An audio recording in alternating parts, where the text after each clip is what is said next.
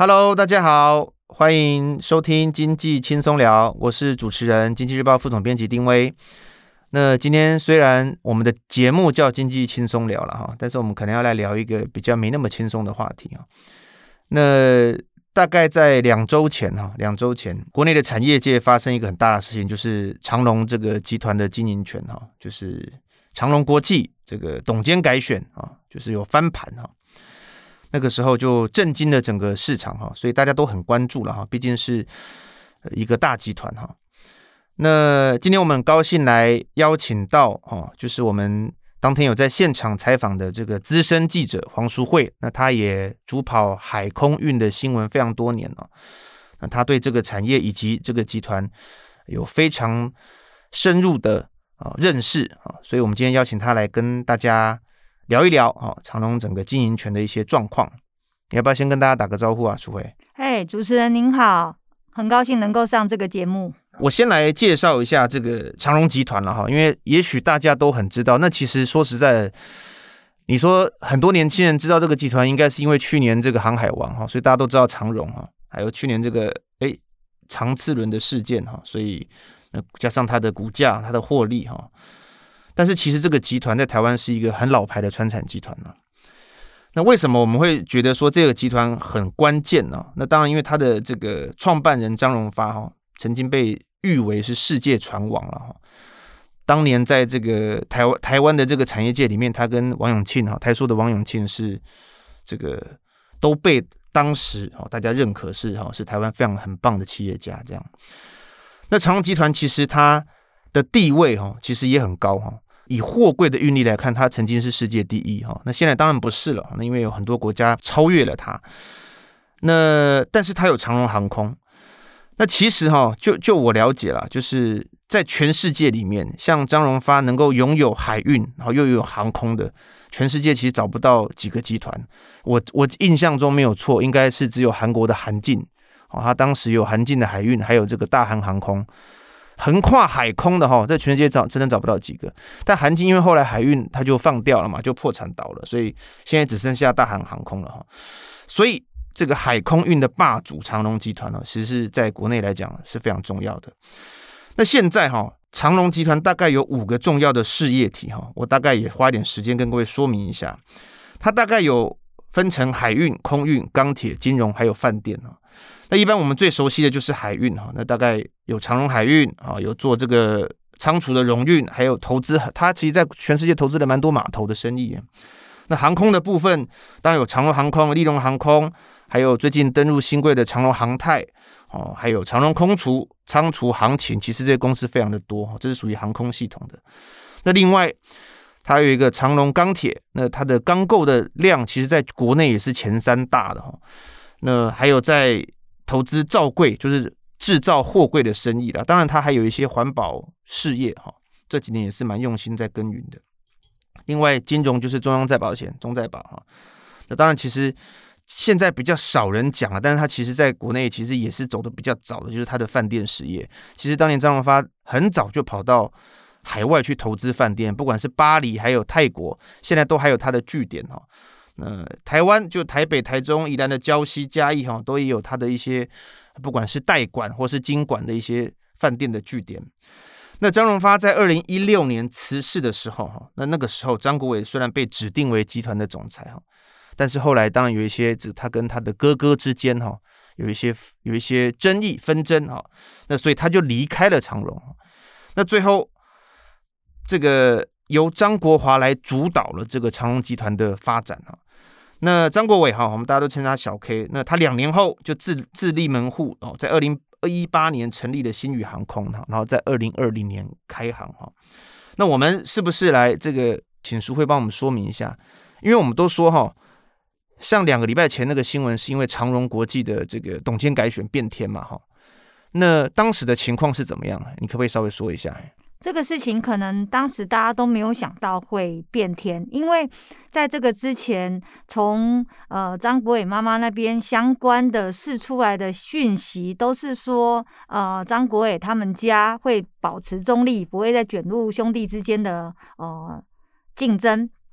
那所以呃，也因为这样子的情况，所以大家都也没轻忽了这件事情。就在当天呃股东会的时候，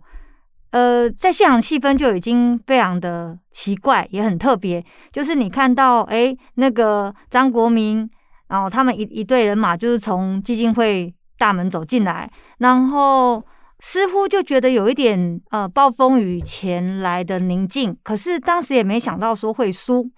那就开了股东会。后来结束的时候，他们的律师，呃，慈善基金会的律师，呃，有追上去问了他说，到底席次是怎样？他才停下来说，哎，对不起，这个慈善基金会的律师就是后来有老二、老三。啊，哦，就是主导的那个基金会，对，就是张荣发慈善基金会的律师，因为呃呃，就是张国民他们都走的速度很快嘛，啊，有追上去问，可是并没有特别的讲什么。那后来慈善基金会的律师有有停下来，就讲了一下说，哦，他们拿到了席次已经过半，然后在那一瞬间才证实说，嗯、啊，张国华可能已经。真的在长隆国际这一环的经营权已经出现变数，然后当时也可以感受到张国华为首的，就是相关的人员也都紧急去开会讨论说，怎么会突然这样子一个事情，所以看起来很意外哈。呃，非常意外，是包括可能都没有料到会有这样子的变数，因为原本的那个持股比重应该是四十八比四十六这样子一个差异性，所以正常呃，张国华应该是可以拿下多数席席次，不会让长隆国际变天。嗯，那也因为长隆国际变天，在牵扯出来的整个集团的呃经营权的异动会变得很大。了解，我我这边也帮淑慧补充一下哈，就是说为什么长荣国际很重要了哈。那我们都知道长荣大概它它整个集团，我刚刚有把我刚刚有讲了，就是说它有五个重要的事业体哈。那但其实它有当然有几个核心的骨干公司哈。那这个集团的交叉持股其实是蛮蛮蛮重的哈，就是蛮多的。那为什么说长荣国际重要呢？我们先来看一下长荣国际是什么样的公司，在他们集团的定位应该是属于一个控股的公司，但这个公司它没有上市柜，它只有公开发行。那么实际上哈，它的财报里面，它的主要业务其实是有两块，两块哈。第一块就是我刚刚提到的，有一些饭店是在长荣国际里面，OK，所以它有一些饭店的收入。另外一个就是他有去拿这个长荣海运在台湾的一些船务代理，那有船代的收入哈，这个这几个收入是它主要的营收来源。但如果你你你放把这个合并报表的概念放进去，它其实也就是算实质掌控的是中在保，所以它合并报表里面中在保是有有出来的哈。那所以如果说用非合并报表来看的话，长荣国际大概一年顶多做个三四十亿啦。但是如果你把合并报表放进来，加入中在保的收入，大概就是两百亿的规模哈。那其实过去几年长荣国际的获利都蛮稳定的哈。我看那个财报 EPS 一年大概都维持在三到四块不等哈。但是关键来了哈，去年应该非常好。嗯，去年可能非常好。那但关键来了，就是说我我刚刚也看了一下哈，它有非常多的转投资。我刚刚有提到他们的交叉持股非常严重。但是又是以国际为核心，到处去持股它的集团的相关公司哈。是，这里我看它长荣海运持有五趴，荣运八趴多，长荣行十一趴，空除二十五，甚至各位大概不晓得，长荣还有做保全，它有个保全公司哈，它有一个营造公司哈，这它持股比重都很高。那长荣钢铁它也有持有二十二趴，立荣航空国际也持有二十三趴。所以，为什么外面大家说拿下了长荣国际，你等于可以呃大部分主导长荣集团的公司哈？你等于就是我拿下来之后，我就可以派出很多的法人代表去各公司做经营啊。简单来说，是不是这样？嗯，对。所以长隆国际其实就是整个长隆集团很重要的一个金钥。嗯，那我刚刚讲的是公司的部分，那但在在整整个事件里面，其实有四个很关键的核心人物了，我是这样判断了，就是说，第一个就是老大张国华了哈，第二是张国民嘛，再来老三张国正，以及这个二房的小 K 张国伟嘛哈，这四个人他们其实过去纷纷扰扰很多官司了哈，那这一次的关键是在张国伟。对不对？可以这样说，因为张家三兄弟就是张国华、张国明、张国政，他们三个其实股权已经已经在上一轮就分出胜负过了，就是张国华拿下来了，所以小 K 他其实就是关键的少数。那他拿不到经营权，那他这个关键的少数确实是可以发挥他想要投哪一边的一个功效。嗯。但在上一次的董监改选，他们其实是张国华拿下来的，因为加上两家基金会嘛，那个时候也是他的嘛，对不对？对，那个时候我记得是慈善是趴数比较少的，然后文教是持股长荣国际比较多的。但今年的状况是不是说，就是张国华当然他还是可以以他持个人持股加上文教基金会的持股，但是还是不敌老二、老三以及这个态度转变的。那个张国伟的母亲，对？是因为我刚刚就已经讲，其实本质上，呃，张国华他在计算的时候，他的大概在持股已经是到四十八、四十九这个区间，嗯，嗯，所以应该就是没有估算到这七趴会跑票，嗯，那如果这七趴没有跑票的话，其实正常就是张国华继续对拿下多数的席次嘛，对对，那。刚刚讲的就包含你刚刚讲的，呃，长隆文教基金会，嗯、然后还有张国华个人的加起来的一个总持股的部分。你觉得为什么这次这个小 K 就是的母亲会把票转向支持弟弟派？我们先讲这个老二跟老三算弟弟派好了。就我了解，其实张国明跟张国政这方跟，因为他们是属于大房的嘛，嗯，其实跟二房的小 K 他们当时是呃有一点。不能说有一点哈，就是有一点感觉好像水火不容了哈，因为从这个，因为他们还有诉讼，彼此还有诉讼的关系嘛。那为什么会突然有这样的转变呢？嗯，这当中传出来的讯息是说，呃，张荣发的女婿啊郑生慈在这当中呃扮演了很关键的角色。那他呃去找了小 K 他们，去跟他们讲说，可能要放下这样子的一个恩怨情仇，然后来做一个大团结的动作。那呃，可是市场传出来的讲法也有另外一个说法，就是说，其实这当中还有其他可能包裹式的协议，然后呃，包裹式的一个一个合作模式，然后所以达成两方一个决定，一起合作来跟对抗老大张国华。嗯，大概目前知道的讯息是，所以现在其实这个我我我就用战况来形容，就是说老大是一。这这这个一一派嘛哈，然后这个小 K 结盟了老二跟老三，他们现在是一派嘛哈。目前可以这样解读。嗯，但是现在的长荣国际的董事长其实是柯立青，也不是张国华啊，嗯、只是说，呃，过去几年就是国际的董事长一直都是让柯立青来担任。那柯立青他在集团的也是非常资深的，对不对？是柯立青他在集团里面，他的员工编号是零零七。你就知道说，在长荣集团里面，他是多早就进到集团。那他最特别的是，他几乎是跟着张荣发，还有跟着长荣集团一起变大的一个很关键的一个人物。嗯、如果没有记错，在很多年前，长隆集团曾经发生一个很大的绑架案。然后张荣发当初曾经讲过一个很感动人家的事，他说：“万一我这些老臣，就是包括柯立新这种被绑了。”我该怎么办？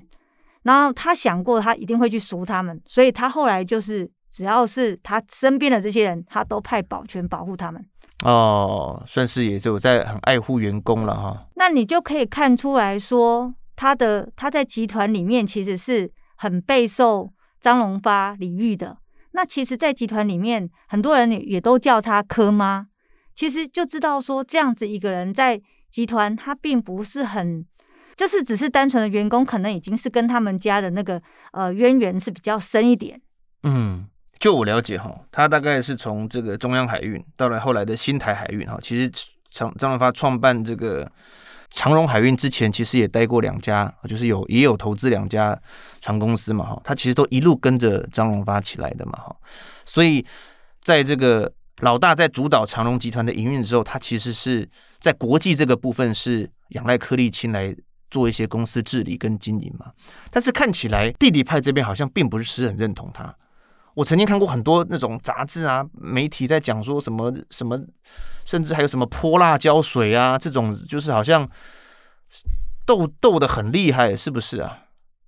本质上我们呃没有很贴近过柯立青采访过，都是每次股东会见到。但是我觉得他能够在集团张荣发身边，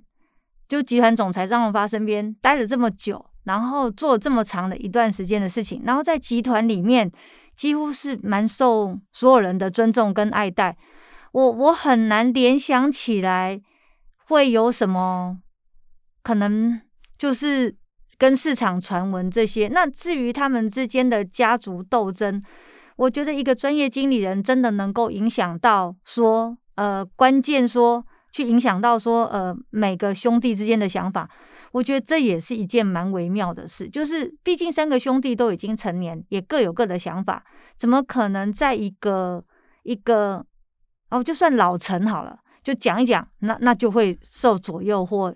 或。影响我，我是觉得这件事情是比较值得探讨的。通通常这样了哈，讲到经营权之争，就是当然也会牵扯到家族跟家族哈，或者是以及老陈你要站哪一边的问题。嗯，但通常这个介入的比较深的话，依照我们过去的经验，主要是老陈有没有持股啦，有没有加入战局啦。但我但我看好像柯立新又没有，他我我看那个整个整个几个几个公司里面，好像他也不是什么大股东。他就是一个专业经理人哦，但是目前不管怎么样，看起来在这个，我看你报道里面是写说三月底吗？就是会有三月二十二号，嗯，然后呃要必须要开董事会，对，那三月二十二号如果没有开的话，没有召集，在十五天之内召集，嗯，所以最晚的时间应该是四月六号。那看起来四月六号的这个之前哈。嗯因为你现在从股权上，而且应该说董监的这个优势上面，看起来柯立青应该是会董董座位置不保啦，所以有可能就会换换到下一个，就是由弟弟派他们推出来的董新的董事长嘛，哈，那因为我因为我现在不知道他们会推谁嘛，哈，也得看那个时候的结果来来来定嘛。但是，一旦长荣国际的董事长换人，那接下来我们要关注长荣的集团的经营权是哪一些公司值得要关注啊？嗯。就是在以持股来说，我们就用最简单的持股，不要复杂化。那现在目前看起来，航空这个体系会比较麻烦。怎么说？因为航空体系这一块，如果说长荣国际失去掌控权以后，那长荣国际是主要都是航空体系的大股东。可是长荣国际并没有这么明显是在长荣海运里面是大股东，所以呃，就很单纯用股权结构来看的话。航空体系在明年改选，确实压力会比较大。哦，长荣航空是明年董监改选哦，所以前哨战是他。如果以比较大的事业体的规模来看的话，是他。如果要说前哨战，应该在四月六号之前，只要开长隆国际开了呃董事会，有选出新任董事。其实我觉得最关键的一役应该是在利隆航空。利隆航空，对，怎么说？因为利隆航空的。目前看起来，利隆航空它是小 K 张国伟持股比较多的公司，对，他个人持有大概快十九趴，嗯，那长隆国际是第一大股东，持有二十几趴，嗯，如果说长隆国际，呃，这次改派代表过去的话，那小 K 他们掌握的席次就超过张国华了，所以到底会不会就有其他的策略啊，各种调整？因为你董事会早已异动，毕竟。各种异动都有，都是有。因为长，因为对不起，因为利荣航空不是公开上市公司，它只有公发，嗯，所以你的意思是说，他只要国际先换了人，然后他就可以撤换他的派在这个呃利荣航空的法人代表吗？呃，就是长隆国际如果真的撤派了呃法人代表，其中因为长隆国际有一席法人代表是现在利荣航空的董事长，嗯。那到底这一席会不会动？我觉得是一个观察的指标。观察的指标。对，那另外一席的董事是现任长隆国际的总经理。哦。呃、对，所以呃，已经经营权变天的董总，如果有有异动，这一席确定也是一定是换掉的。哦，懂了，懂了，了解。那我我看到也有人提到说长隆钢铁嘛，因为它其实这两年才上市挂牌的，那它是不是也？看起来岌岌可危，不是不能讲岌岌可危，就是说它有可能有一些异动了。哎，啊、呃，没有错啊、呃，主持人讲的对，其实长隆钢铁也是长隆国际持股比重比较高的。那这一块其实是老二、老三他们一直都是长期持股，也都相对比较高的部分。嗯，那所以在经营权变天以后，长隆国际失守以后，确实长隆钢是有可能会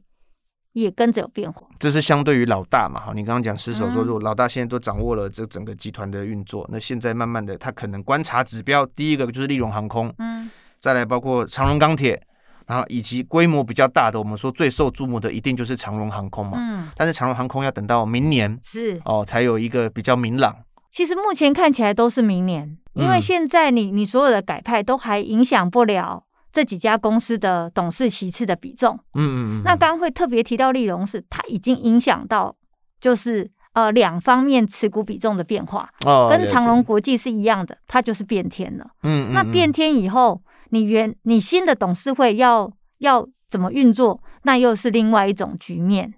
了解。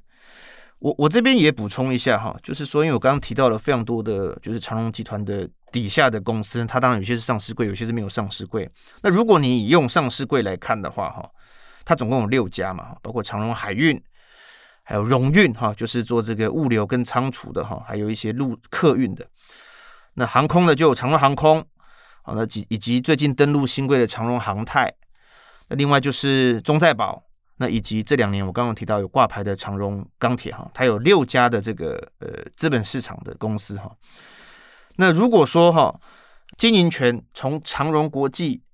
的异动慢慢的蔓延到就是整个扩散到整个集团哈，我我相信了哈，就是说一定对这个市场有一些影响哈。那为什么我这么说呢？因为从这个数字来看，我们我们就来解读一下这几个数字了哈。当然。我看到很多媒体的标题是用兆元啦，兆元的长荣间，它其实是用市值来看啦，因为长荣海运做过去的这个获利，然后支撑它的股价，加上它的资本额，所以它光一家公司那个市值就八千多亿了嘛，哈，七八千亿，那再加上其他的长荣航空的一千亿，所以用兆元来解读，呃，是一种解读。那我这边是用从营收来看了哈，长荣海运去年的营收是四千八百九十三亿哈，那长荣航空是一千零三十八亿，这两家海空核心的公司哦。就在集团占比大概有将近六千亿，六千亿的营收哈。那其他包括利荣啦哈，然后还有这个长航太啦哈，那都没有这么大的规模哈。那那当然，因为过去因为航空其实营收没有这么少了，那是因为疫情的关系，它现在只能靠货运在支撑。否则我印象没有错的话哈，它在巅峰的时候一年也是一六一千六一千七百亿的公司哈。那长荣钢构大概在一百多亿了哈，那荣运也大概在九十亿上下哈，所以呃对不起，还有中在保大概在两百亿左右哈，所以这整个加总起来哈，这整个长荣集团的这个版图，它的营收规模其实哈有七八千亿左右。从从现在来看的话，如果把未上市都都一并纳进来的话，这其实很庞大的，这是一个非常庞大的集团。那当然，我刚刚有提到六家的这个。上市贵公司，如果假设所有的经营权都有动的话，那每一个主事者的心态不一样，当然会影响到每个公司的营运嘛。你怎么看这个事啊，苏伟？嗯，我觉得现在目前没有办法判断会有什么样子的变化，因为嗯，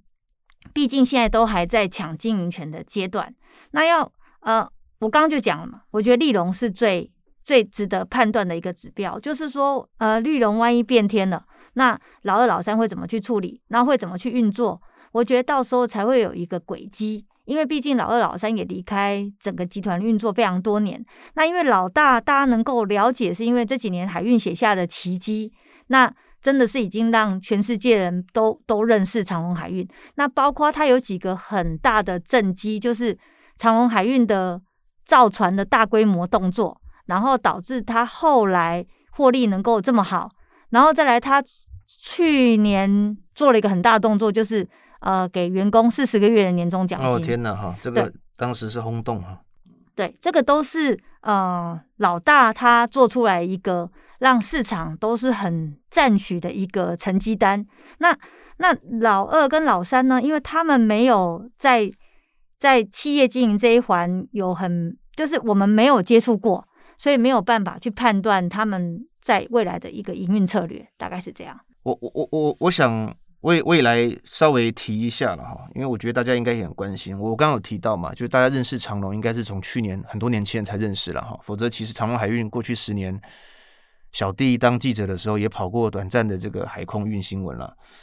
那过去十年货柜其实是很辛苦的哈，那个时候都没人理啊，长隆股价才十十块上下。那我没想到去年这个一一下就起来，让大家都认识了它。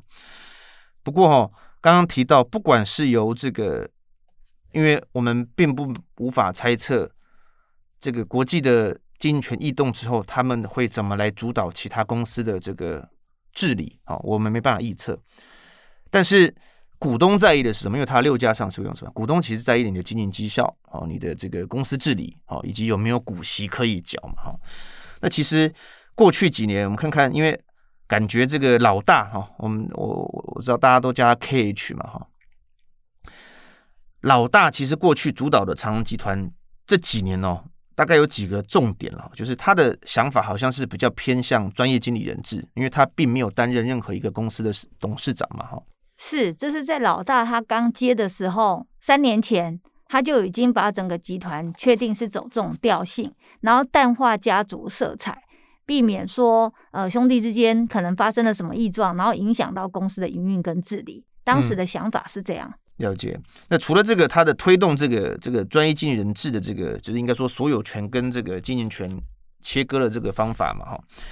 他也像你讲的，他有在二零一八年，为什么长隆这一波获利可以这么好？因为可以爆冲，其实很关键一个原因是二零一八年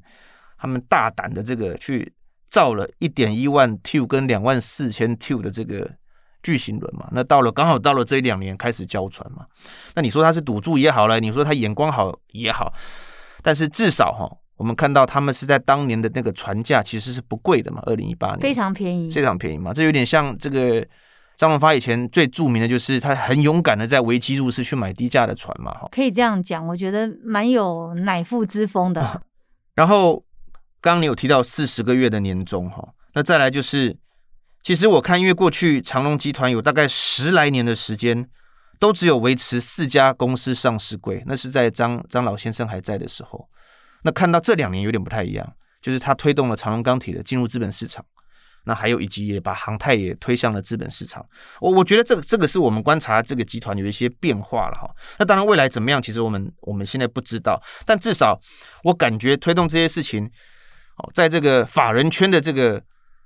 对长荣这个公司的投资，其实是还算正面，还算正面哈。法人圈好像对这个事情评价都是比较相对好的，因为他们觉得透明度拉高了，比较不会觉得，嗯，就是担心说可能有什么呃看不到的地方。那如果说你你集团各大子公司都陆续推上市柜以后，其实母公司认回来的也都是越来越透明化。嗯，所以其实整就投资人来讲，他们其实关注的也是未来，假设这个经营权有变动，那。新的主事者怎么去经营这些公司？好，会不会按照过去的也是走专业经营人制嘞？或者他们还是自己跳下来当董事长嘞？其实这都是有可能的哈。那我们就是也是来继续观察哈。那但是刚刚你提到了一个，就我觉得很有意思的就是，因为你提到利荣航空小 K 有股份嘛哈，他也是第二大股东嘛。那这一次张国伟整个动向都其实是扮演一个关键少数。那他又创成。他我我猜他可能不想，但是他他就是创造了一个很多人啊的话题在这边哈。那星宇航空是他在自立门户后他自己创立的，二零一八投设立，然后二零二零年开航，可他运气其实很不好，他开航说疫情就这个新冠疫情就爆开了，所以他其实是。很辛苦的在度过这两年，当然他也没有说因为疫情的关系他就停止了他新宇的扩充脚步，他的新机是都都还在交，对吗？是的，对，今年应该是进入啊、呃、较大机型进交机的密集期。但是我看好像媒体上面对他的这个讲法，就是说，因为他交通部有揭露他亏钱的数字嘛，他一直这样烧，一直这样烧，真的没关系吗？还是？嗯，我觉得我必须说，真的很佩服他开航空公司。然后，可是就是就像刚刚主持人讲的，就是运气可能真的很不好，就是一开航那一年就马上疫情，就没有办法真的拓展呃他的那个航空的梦想。可是这几年其实呃，在航空业界有一句话说，飞机飞比不飞比飞还可怕。就是说，就是你飞机停在那里，它就是每天要支付很多种费用，包括你停在那里的停机费用，你可能都得付。嗯，对，这就跟你店不开店，你你租了店，然后你没有办法开店，你每天还是得付租金、水电费各种。你你只要用这种想法去想，小 K 的压力应该是蛮大的。那在这样子的前提底下，确实是要想很多新的一个出路跟呃一个。一个新的一个策略啦，因为毕竟你现在，当然现在很很很幸运是说，可能大家都盼到快要解封，可是目前航空业界看到就是说，解封是会慢慢来，你要到真的很大，也可能要到明年，可能才会有机会看到那种很蓬勃啊、很发展。那你你你这样子，每年前一开门就是要付这么多钱，这确实是一个很大的挑战跟考验。而且它的机型最主要是比较可惜，是没有办法变成火速载货，因为第一个是新机嘛。那再来就是当时它刚开始交的时候，机型是比较小的，是亚洲区间的，的对对对。嗯、那你那种机型在载货上，它的效益可能就不见得是这么大。嗯，那你就没有办法像长隆跟华航火速转，那就当然经营面辛苦是可以想见的。嗯。我看大家有，就是很多人预测了哈，就是有提到说他会不会跟长荣有一些合作，但是我看到公司有他公司的说法了哈。嗯，你觉得值得期待吗？其实我觉得，呃，这个就是关系到到底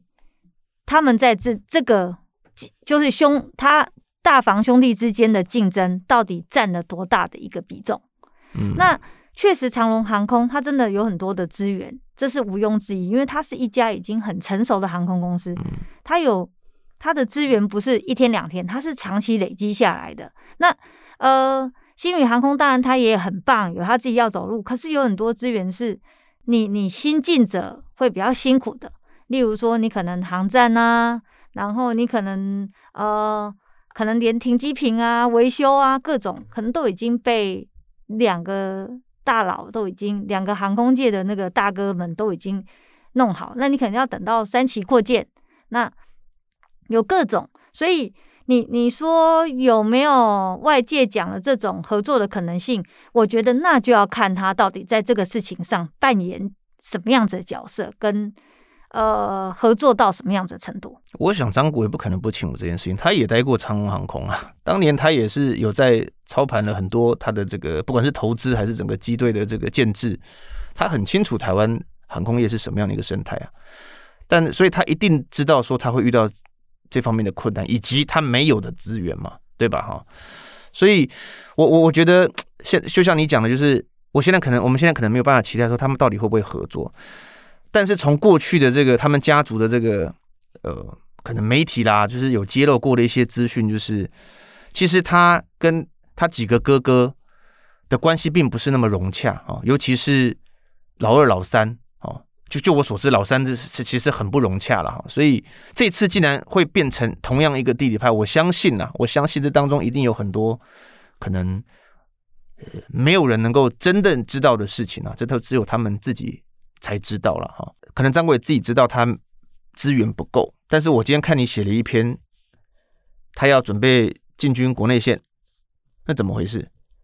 哎，其实这个事情也是一个无心插柳，后来发现说哇，怎么这么复杂？就是其实，在讨论这个过程当中，发在采访这个过程当中，发现说啊，原来要申请国内线，你还是要很多的地勤代理，那啊、要么你就是自办地勤。可是自办地勤这个过程呢，你可能还要再多花很多费用。那如果说以以现业界最最方便的方式就是委委托嘛，那在目前国内唯一在各个机场都有自办自办都有地勤执照的，只有立龙航空。华信可能还没有那么齐全，所以华信华信是华航的嘛，哈，对，了解。那利荣就是长荣的嘛，对。那那其实本质上。国内线本来就很拥挤，那但是每个人的看法不同，有人觉得还是很有利基点，很有市场商机，那这个就是判断者的一个一个想法。但是你要进到这个市场，你光光去申请执照，你就是必须要把你该应备的要件补进去。那到就是我们只要看到时候星宇航空是找了谁合作，或者是自办地勤，然后再来第二个关键就是我刚刚讲的四月以后的改选，那立荣航空的改选他们会怎么去走？是是怎么样去走自己的路？然后还是说有各种的可能性？我觉得都是一个接下来很值得去关注的一个方式。张国，因为他是关键少数嘛，所以一来要关心他新宇在国内线的一些动态，那可能也会啊跟这个立荣啊或者长荣集团有一些关联。那再来就是关关，我们得关注说这个下个月哦，最晚下个月初前了哈的国际的这个新的董座会是谁了哈？其实我刚好提到哈，就是小弟大概十来年前跑新闻的时候，也曾经跑过海空运了。那我其实见过，我只有采访过，应该不能说采访，就是那时候是我见过张文发两次，哎，啊，那 其中有一次，其中有一次啊，就是他应该是出了一本书，然后找一些几个媒体，然后去跟他聊聊，然后聊一下他对这个书的一些看法。那这个书可能有讲过，讲了蛮多过去，呃，他当初怎么成立、怎么创业啊，很辛苦啊什么的。那那个时候有一个媒体就问了他。一个事情啊，当然这是闲话，那不是要真的采访。他就问他，因为那个时候王文洋，台说的王文洋，这在跟正在跟他的那个 家族打那个争产官司。我你好像还不在那个现场，我不在。对，但那个时候那个记者问说：“啊，那这个总裁你怎么看的时候？”那张文发讲什么？你知道？他说：“东当然他用台语讲嘛，因为老人家他是他台湾话很流利，就是说 他的意思是。”其实家族不不需要这样了哈，就是搞到这样子拍垮了。那个时候我就是一个小记者，我要听听哦，那个他他可能有有有一些安排了或是什么的，哎，就没有想到，所以我说很感慨，没想到他走了以后，哇，整个家族还是有那么大的纷争。我我觉得他老人家也不愿意不乐见这件事发生啊。但是其实哦，我自己的观察是他从持股这一这一这一步。因为他其实都是均分的，他是均分给他所有的儿子嘛，好，每个人每一个公司基本上大家的持股是差不多的，是。但这个做法我不能说它好还是说坏，但是如果兄弟不和谐的时候，这就是麻烦事，哦，我我只能我只能这么讲了哈。那但是不管怎么样，这个集团是一个国际性的大集团，好，那在台湾也有非常多的股东，好，那我们当然都希望家族还是和谐。那最后的结果，我们也希望说，如果兄弟能够和睦哦，一起把这个集团做更大更强哈，这个在让让国际上更多的国家看到我们，那当然是最好。但如果不行的话哈，那至少这个可能未来在股东上的一些权益，可能也是未来呃，就是主事者他应该要思考的地方哈。那我们谢谢今天这个淑慧来跟我们分享一些他的第一手观察，以及接下来我们需要关注的点哈。那节目就到这边，谢谢大家，拜拜，拜拜，谢谢主持人。